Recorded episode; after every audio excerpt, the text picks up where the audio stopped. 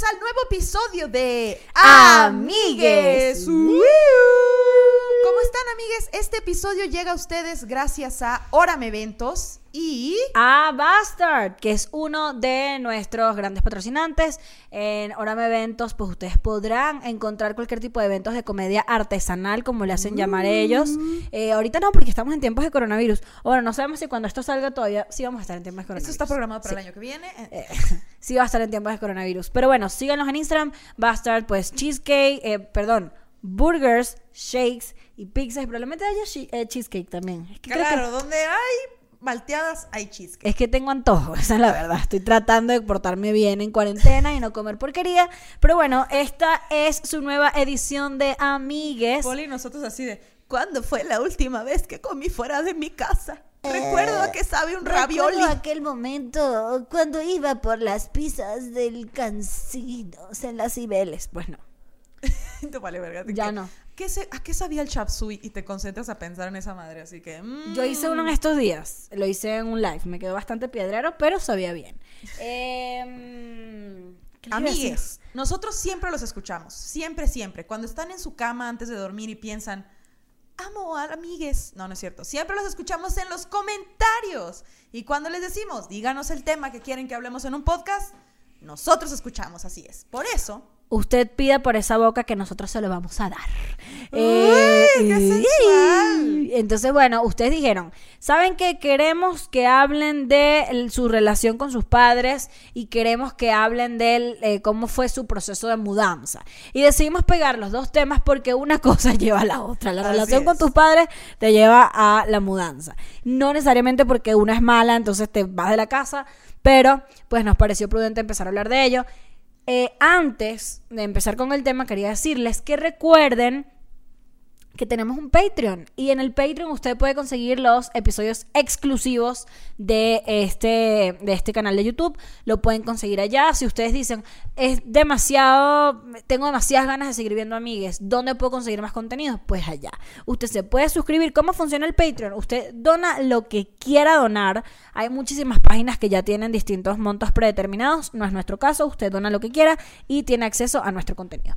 Episodios nuevos, eh, Poli haciendo arepas, yo haciendo huevito con machaca, la mejor receta de Ciudad de México, lo que usted quiera, ahí lo pueden encontrar. Ahí lo pueden encontrar. ¿Y por qué hay ese Patreon? Porque hay que pagar esta casa. ¿Y por qué hay que pagar esta casa? Porque se hizo una mudanza. ¿Y cuáles son los tips de la mudanza? Los siguientes. Ah, ¿Qué te pareció a la eso? verga, smooth. Ah, la claro. transición. Y aparte, no podemos vivir en la casa de nuestros papás toda la vida. Por más Nah. que nos caiga bien, ellos también tienen derecho a disfrutar de todo el dinero que ganan. Claro que sí. Sí. O sea, en esta economía es difícil mudarse, obviamente, probablemente jamás, o, o por lo menos no hasta que tengamos 40 años, sea que podamos comprar una casa nuestra, pero uno se sale de su casa a buscar aventura, a seguir sus sueños, a huir de un país en violencia. Uno sale. ¿Qué necesito? Amigues nos preguntan, me quiero ir de mi casa, ¿qué necesito? ¡Dinero! Dinero, claro que sí. Fíjense que el tema de la mudanza para mí fue, bueno, para las dos fue un, un temilla. Grecia se mudó muchísimas veces más que yo antes de llegar a este hogar, pero eh, lo que más me preguntaba la gente cuando yo me mudé sola era como, ¿cómo hiciste? Este, o cuánto tiempo te tomó conseguir el departamento que tú sentiste que era el departamento donde querías vivir hay que buscar. En verdad, para, para mudarse hay que tener muchísima paciencia. Ese es mi primer tip de mudanza. O sea, era como, obviamente, como necesitas dinero y tienes que tener un presupuesto muy, muy, muy, eh, em, como estructurado, ¿no? Tienes Tienes que, que... ser realista con su presupuesto. Ajá. No puedes creer que vas a. O sea, y realista en el sentido de que puede que este mes tengas el dinero para pagarlo, pero no sabes cómo vas a tener el siguiente. Entonces, Exacto. tienes que tener un control de tus mudanzas y decir, no puedo pagar más de, no sé, 7 mil pesos al mes. No puedo. Yo siento que ese es como el- el- el- lo primero que hay que hacer si usted se quiere mudar, si quiere salir de su casa, es sentarse y hacer números y decir, bueno, yo gano tanto, eh, cada cierto tiempo me entra este dinero, yo gasto tanto en teléfono, yo gasto tanto en internet, yo gasto tanto en súper, yo gasto tanto en transporte público y ser lo más realista posible antes de tomar la decisión de la mudanza. Y Eso es lo más importante. Porque puede ser que cuando vives con tus papás y tienes tu presupuesto, no sé, te echas tus caguamas los viernes, este, te gusta mucho pagar el Netflix. Te vas al. Pull&Bear. Te vas al Pull&Bear cada semana y irte a vivir solo implica renunciar a muchas cosas. Puede que sobrevivas una semana de comer pura maruchan y desayunar aire.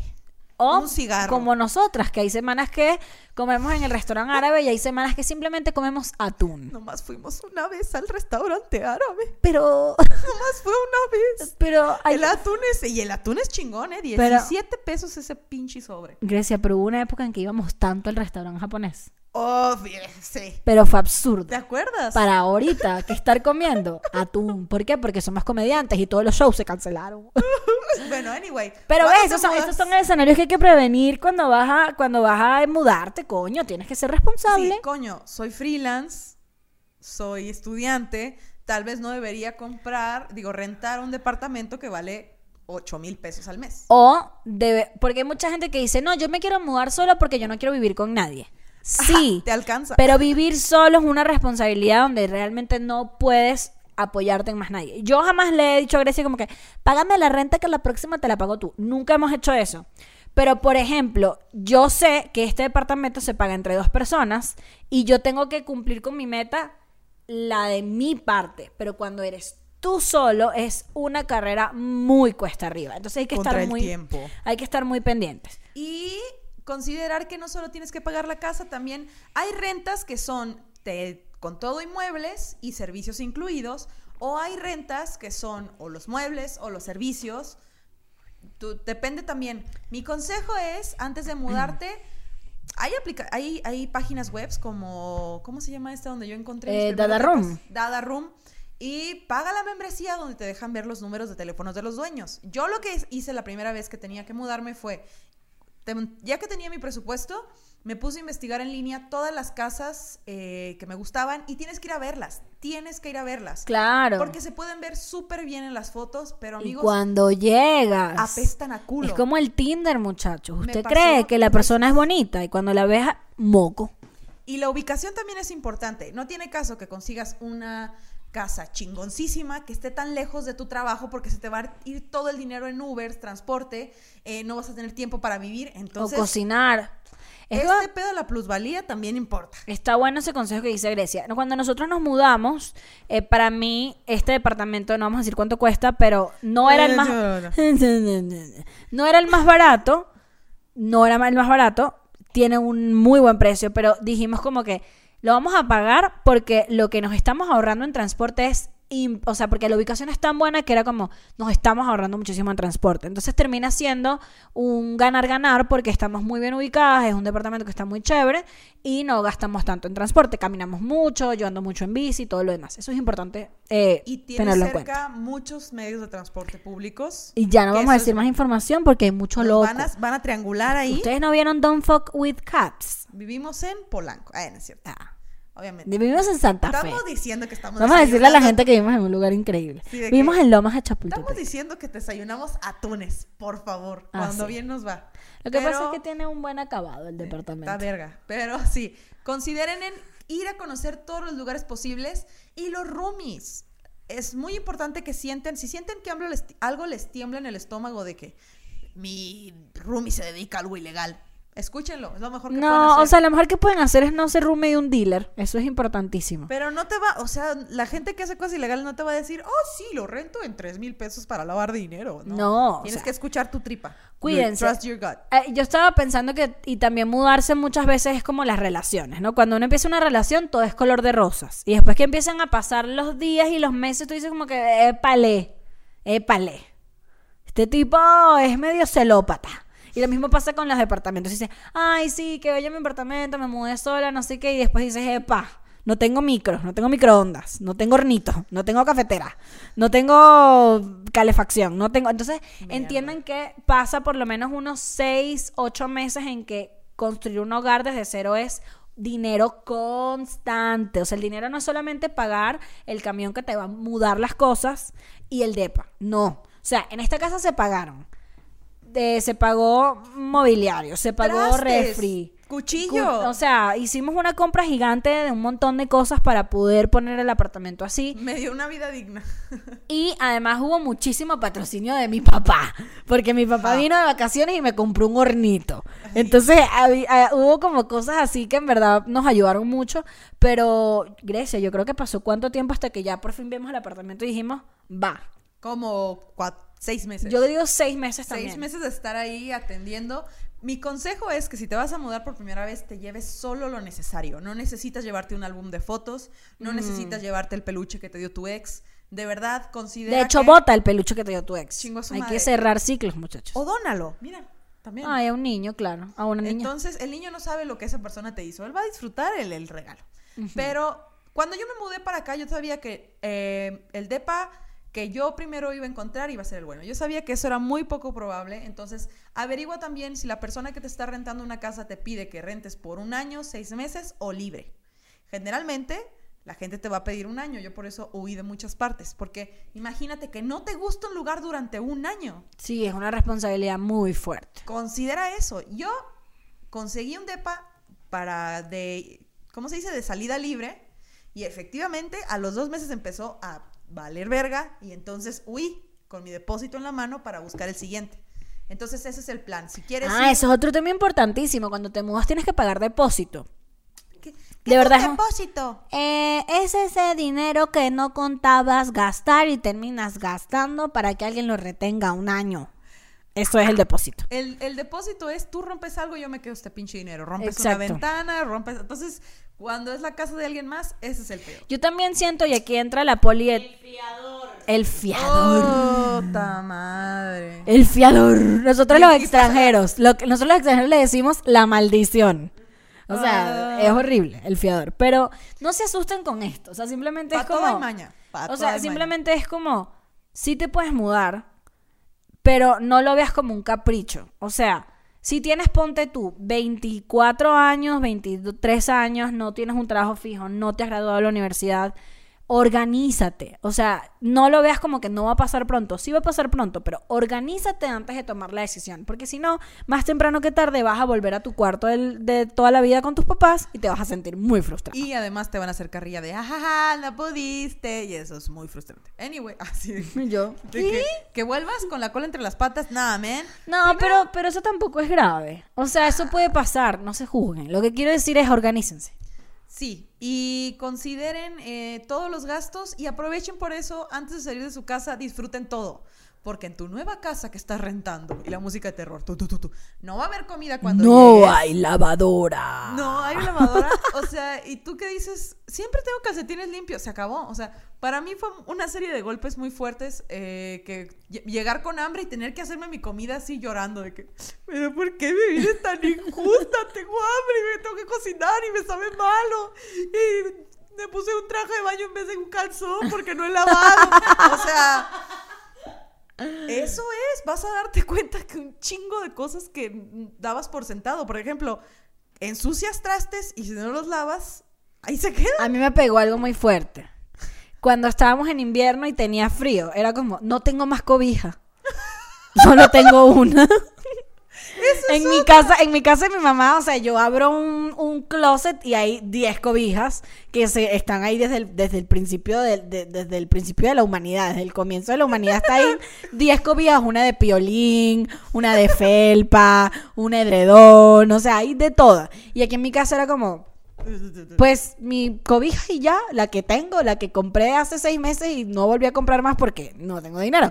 Entonces como que el frío pega, el frío es y qué mierda, me tengo que poner dos suéteres, me tengo que poner dos medias y me voy a poner unas medias debajo del pantalón porque tengo fucking frío. El frío es una, ¿cómo es? El frío es una etapa muy dura para los foráneos. Se El- mueren, adapta, sobreviven solo los más fuertes. A mí El frío es fuerte. Yo me vine de Hermosillo con una maleta con cosas que se va segura que iban a aguantar un año, ¿sabes? En lo que tuviera dinero. Y no me traje almohada ni cobija. Entonces, cuando me mudé a un depa en el que me dieron la cama así, bichi, sin nada, desnuda la cama.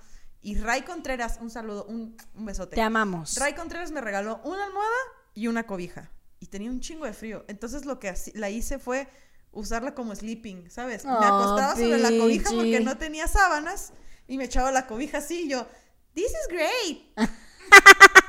Soy independiente. Así cagada de frío. Y es como, ok, llévate lo más importante de tu casa. Que eso sea una cobija. Que también la puedes usar como almohada. Life hack. Sí, hasta el sueldo y mi papá me dice, ¿y por qué no has comprado calentador para tu casa? Y yo, ¿por qué no puedo pagarlo, papá? Págamelo, tú pues págalo. Así tú. Págalo. Aquí tengo el dinero para el calentador. Ah, ¿verdad? Sí, o sea, a ver, hay, hay, hay que, hay que decirle las realidades, muchachos. Hay, hay semanas en que, en que, en que solo comes naranja. Y sabes que Naranjas. naranja, Son muy baratas las naranjas. Las picas y te da azúcar y un chingo de fibra tiene. Y verás vitamina cómo C. mejora tu relación con tus papás cuando te vas. Uf, o sea, Segundo tema, introduciéndolo directamente desde Hermosillo, Sonora, al segundo tema. a la verga yo de que tengo que batear algo, así sentí que era muy de béisbol y yo, ¿qué? Esa fue la No, intención. Nunca he tenido un bate en la mano. Eh, ¡Eh! Sí, soy virgen, ¿qué tal? No, es en serio. Cuando, generalmente antes de mudarte, te- todo es una pelea con tus papás, crees que ya tienes que volar del nido y la chingada, que todo tiene que cambiar. Tres meses haciéndote comida tú solo, que sabe bien culera. Ma- y ma- regresas eh, un domingo y ¿qué? tu mamá de, ve Yo- el caldo que te hice y tú. Mamá, que, que yo me eh, quiero. Y luego cuando tu mamá- así llorando ya. Y tus papás no te, ante- no te tienen que mantener un periodo, llegas y te dan dinero y es lo que más necesitas y es como, no mames, no mames, dinero y comida y a mí Cuando- no me sacan de, a mí no me sacaban de mi casa de Navidad todavía. Cuando mi papá me visita, me lleva a comer a restaurantes. Wow, y me árabe. dice, pide lo que quieras. Y yo, yeah, yeah, no tengo que ver los precios, yeah. Antes estaba que sí. ¿Cuánto cuesta la quesadilla? Ay, 60 pesos, no. Con mi papá estoy de que, "Mm, tráeme una langosta, por favor. Oye, ¿hay forma de que pueda comprar medio platillo? Nosotros así que, bueno, eh, me faltan cinco pesos, no le eches salsa. De- yo soy, yo soy la que, la que, la que me, me lanzó este rollo de eh, señorita, ¿quiere su cuenta cerrada? Y yo en mi cabeza es como, sí, pero por fuera de que cóbrate el 10%. O sea, es como, "Ah, no te puedo dar propina, pero sé que tú también vives de esto. Así. soy freelance, soy foránea y soy artista, no tengo un peso. así. Y con mi papá era como que, "Co- señor, ¿quiere que cierre su cuenta? Cóbrate el 15, porfa. Oh, Yo así, el Mi papá no va a quedar mal con el mesonero. Yo sí, pero mi papá no.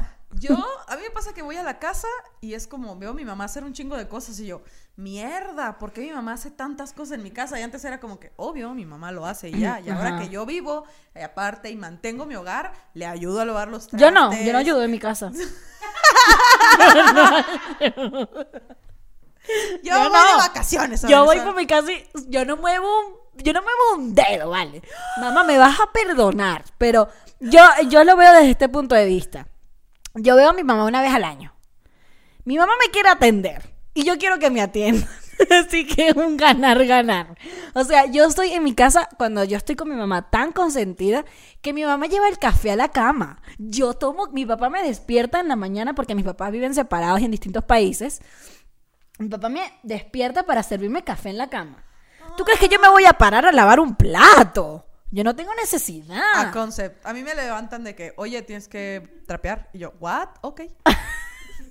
yo lo no. En mi casa, yo lavando Yo no hago ajeno, güey, en mi casa. Y tú pasándote la increíble, hija. Yo no hago madre. nada, yo en mi casa no hago nada. Y mi mamá me chalequea, mi mamá me jode, me dice como que, ay, sí, quien te viera, pero aquí no me ves un dedo. Y yo, ajá, lávame la pantaleta, hice tu trabajo. A mí se me hace muy lindo cuando a mi mamá le digo, así como que yo sé que me, siento que me va a decir que no como en los viejos tiempos. Y yo de, mamá Qué me hace una quesadilla, mamá. Y yo siento que me va a decir, ay, qué huevona eres. Y me dice, sí, mi amor. Y yo, hola, verga. y me la como así, "Oh". No, mi mamá es de verdad, o sea, esto es un shout out a mi mamá porque mi mamá se lanza unos rollos, por ejemplo, yo no como carne, pero en mi casa todo el mundo come carne. Mi mamá se, se, en verdad cuando la visito es como que, hija, como sé que no comes esto, te dice esto. Y fue como, te amo, ¿sabes? Como, en verdad, es muy cuchi. Pero yo también me tengo mis detalles. O sea, cuando fui ahorita le dejé que si todo mi skincare, un montón de ropa, ¿sabes? Le llevé demasiados regalos a mi mami porque la amo y la adoro. Pero honestamente, voy a. Mentiría si te, te- si te digo que yo colaboro en mi casa cuando voy. De verdad no hago nada. No hago nada. No, un coño, madre. Yo trato de como hacer cosas. Pero sí valoro. Pero sí valoro pero lo que valoro un hacen. chingo. Sí. pero ahí Pero no, y intención. te quejándote acá. que- y me tratan de la verga todavía, así que no llega tan rápido el café. No, Eso vale. estaría culero. Mi cosi. No, yo ayudo, yo ayudo en mi casa a mi mamá, me llevo mejor con ella porque ya entendí que se quejaba en serio, que es bien Sí, difícil eso sí es importante. casa. Cuando mis papás me dan dinero, es como, ¡wow! Vuelvo a sentir que es Navidad y que tengo siete años. ¡A la verga! ¡No Es trabajé por increíble. esto! ¡Woo! y a propósito de la relación con nuestros padres, yo no sé si te pasó a ti, pero yo a medida que me hice, o sea, que me, yo siento que yo me hice como adulta de un día para otro, no solamente porque emigré, sino porque hubo un momento en mi vida en el que, o sea, tengo mucho tiempo que no vivo con mi papá porque mi papá se fue de la casa hace mucho tiempo por cuestiones laborales y mi mamá es una mujer demasiado independiente y naturalmente eso hizo que yo también, o sea, mi mamá no es la mamá que, ay, que es como, ven y, y yo voy a estar aquí en la casa esperando, entonces no, mi mamá está todo el día con un cohete en el culo, así, ta, ta, ta, ta, ta, ¿no? Entonces tuve que crecer de golpe. Y algo que me pasó es que desde que soy adulta me di cuenta que mis papás también son personas y son adultos y tienen pedos y es como que entenderlos y tener empatía con ellos ha sido demasiado cool porque es como ya no estoy y que ¿y por qué mi mamá se despertó de mal humor y la paga conmigo? Bueno, porque porque sí. Porque tú te paraste, tú anoche viste Mad Men y, y- y le hicieron algo a Don Draper y al día siguiente tú amaneciste recho, igual le pasa a tu mamá. Don ¿Entiendes? Draper no es un reggaetonero, Don. Draper es el hombre de mi vida. Eso es un beso de la productora que también le tiene muchísimo queso a Don Draper. Pero anyway. Y lo- yo así, Don Draper. Don Draper. Ella y yo. Tin, tin, ella es calladita, Tiny, Don Draper. Pero en fin, lo que quiero decir es, no sé si compartes esto conmigo, que Sí. llega un punto en que Jique, eh, ¿por qué vas a estar peleando con tu papá y tu mamá? No seas fastidioso. Ya estás, sí. La adolescencia es como, nadie me entiende más que My Chemical Romance. Y Panda. Y Y, viva nadie. mis amigos. Y vivan mis amigos. Qué y mis oso mi papás papá. Nunca van a entender. Y ya creces y es como que, mm, ok. O sea, no- mis papás no me entienden, pero porque no pueden. Ahí Otra está. cosa, los papás son imprudentes. los papás son imprudentes. Los papás regañan. Los papás se meten donde no, no los han llamado. Los papás no se visten bien siempre. y los papás son gente que están, son distintas generaciones a nosotros. Puede que no entiendan el aborto. No pasa nada. No pasa nada. O sea, esto me lo dijo mi mamá una vez y me pareció súper importante. Es más probable que tú cambies a que yo cambie. Y dije, Ajá. ah, va, va, va, va, va, va, va. Sí. Es así, o sea, no le pidan tanto a los padres. Yo que voy mucho a terapia y mis papás, ¿no? Es como que, papá, mamá fue a terapia y mis papás de que... "Mm". ¿Quieres otra quesadilla? Y yo, ah, sí. Entonces, también, los papás no van a terapia, los papás a veces no tienen noción de lo que es inteligencia emocional, los papás, eh, las enfermedades que nosotros tenemos como ansiedad y depresión, para los papás son inventos. Exacto. Entonces hay que tenerles, siempre estamos exigiendo paciencia de nuestros papás cuando estamos dando la paciencia, esa es mi pregunta. Yo me, ¿tú le das paciencia a tus papás? Ah, ¿verdad? eso es importante planteárselo. Yo me distancio mucho a mis papás a veces. Como que yo puedo adrede distanciarme una semana y decir, no voy a hablar con ellos porque siento que estoy frustrada, que estoy molesta, que estoy triste, que estoy deprimida, que estoy ansiosa, como que yo estoy pasando por un proceso y me genera mucha angustia que ellos sepan por lo que yo estoy pasando. Como que no los quiero preocupar porque yo vivo sola en otro país, porque la, la, la. Y luego, como que me ha pasado que mis papás son los que me dicen, pero no te distancies, porque nos preocupas más. Y luego digo, coño, es verdad. O sea, como que siento uno muchas veces que también subestima a los padres y uno, este, puede, puede como que apoyarse mucho más en ellos de lo que uno cree. Capaz, como dices tú, no con las herramientas que uno tiene, pero sí como, ¿qué gana uno no hablándole a la mamá una semana? Yo creo que yo pensaba Yo o pienso hecho, pero... que una de las leyes doradas de los foráneos es no le avisas de tu papá que tienes a tus papás que tienes un pedo hasta que lo resuelves, güey.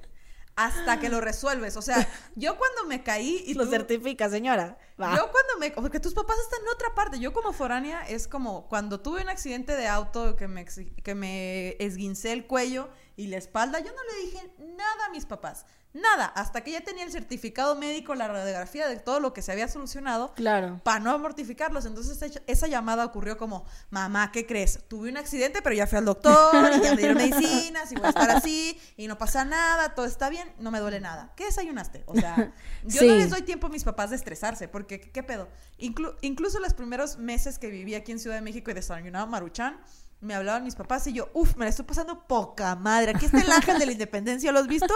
Uf, el aire no huele tan raro, papá. Uf, Sí. Mejor decisión de mi vida. Colgaba. Aunque a mí tú sabes que yo era exactamente así y yo voy a hablar de algo súper personal. Tuve un, un periodo depresivo chimbo. Así de... grande. Chimbo. Em, Y yo me lo guardé dos semanas. Dos semanas, creo que nada más lo viviste que sí, tú las primeras dos semanas en que no te diste cuenta. Va, te, sa- te vale, te sabe de culo. ¿Yo qué? Ah, mira, ¿está viendo Eh, tele? Sale. Estuve dos semanas en que no quería hacer más nada que ver televisión y aco- estar acostada. Y llegó un día en que dije, estoy deprimida, estoy muy deprimida.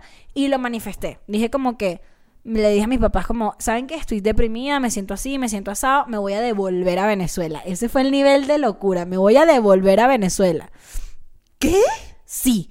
Y mis papás así de que, no, no te vas a devolver, estás pasando por un mal momento, te vamos a ayudar, te vamos a ayudar a pagar las terapias, como se pueda, la, la, la, eh, ocúpate de ti y, y nada, y, y tranquila. O sea, yo sé que en cualquier momento mi mamá, yo pensé que mi mamá iba a decir, sí, vente, vente a Venezuela, está conmigo y estemos todos juntos. Y mi mamá era que no, no te tienes que venir, quédate ya haciendo tus cosas, estás pasando la mal y va a pasar.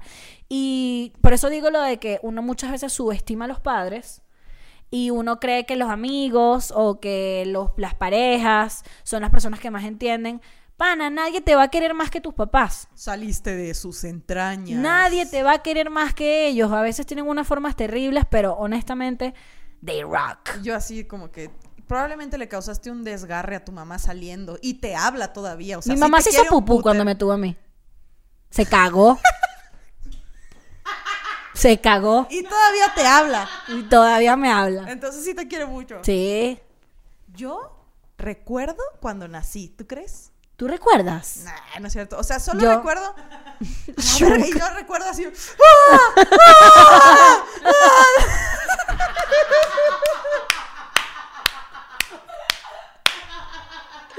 Y el médico así. Y que, ay no, mi ciela. Todas las manos así, no. ¿Oh? Fíjate que cuando yo, yo siempre había tenido en la mente como esta imagen de un pasillo muy largo en el que llovía y había una ventanita arriba. Ajá. Y cuando fui a nacer a mi, cuando vi, fui, a los 11 años nació mi hermana y la fui a ver al hospital, vi ese pasillo, pero era de día. Y yo, ay mamá, mira qué loco, ese pasillo yo lo recuerdo, pero estaba lloviendo. Y me dijo, mi mamá, cuando tú naciste estaba lloviendo. Bruja. Y yo, Damn. entonces no fue el, "Ah", pero sí fue un, y yo, "Mm, mm, ah, qué raro. Ya. Qué loco, yo no recuerdo nada. Yo recuerdo que mi herma- cuando mi hermano nació, pero yo creo que eché este cuento ya en el podcast de los hermanos.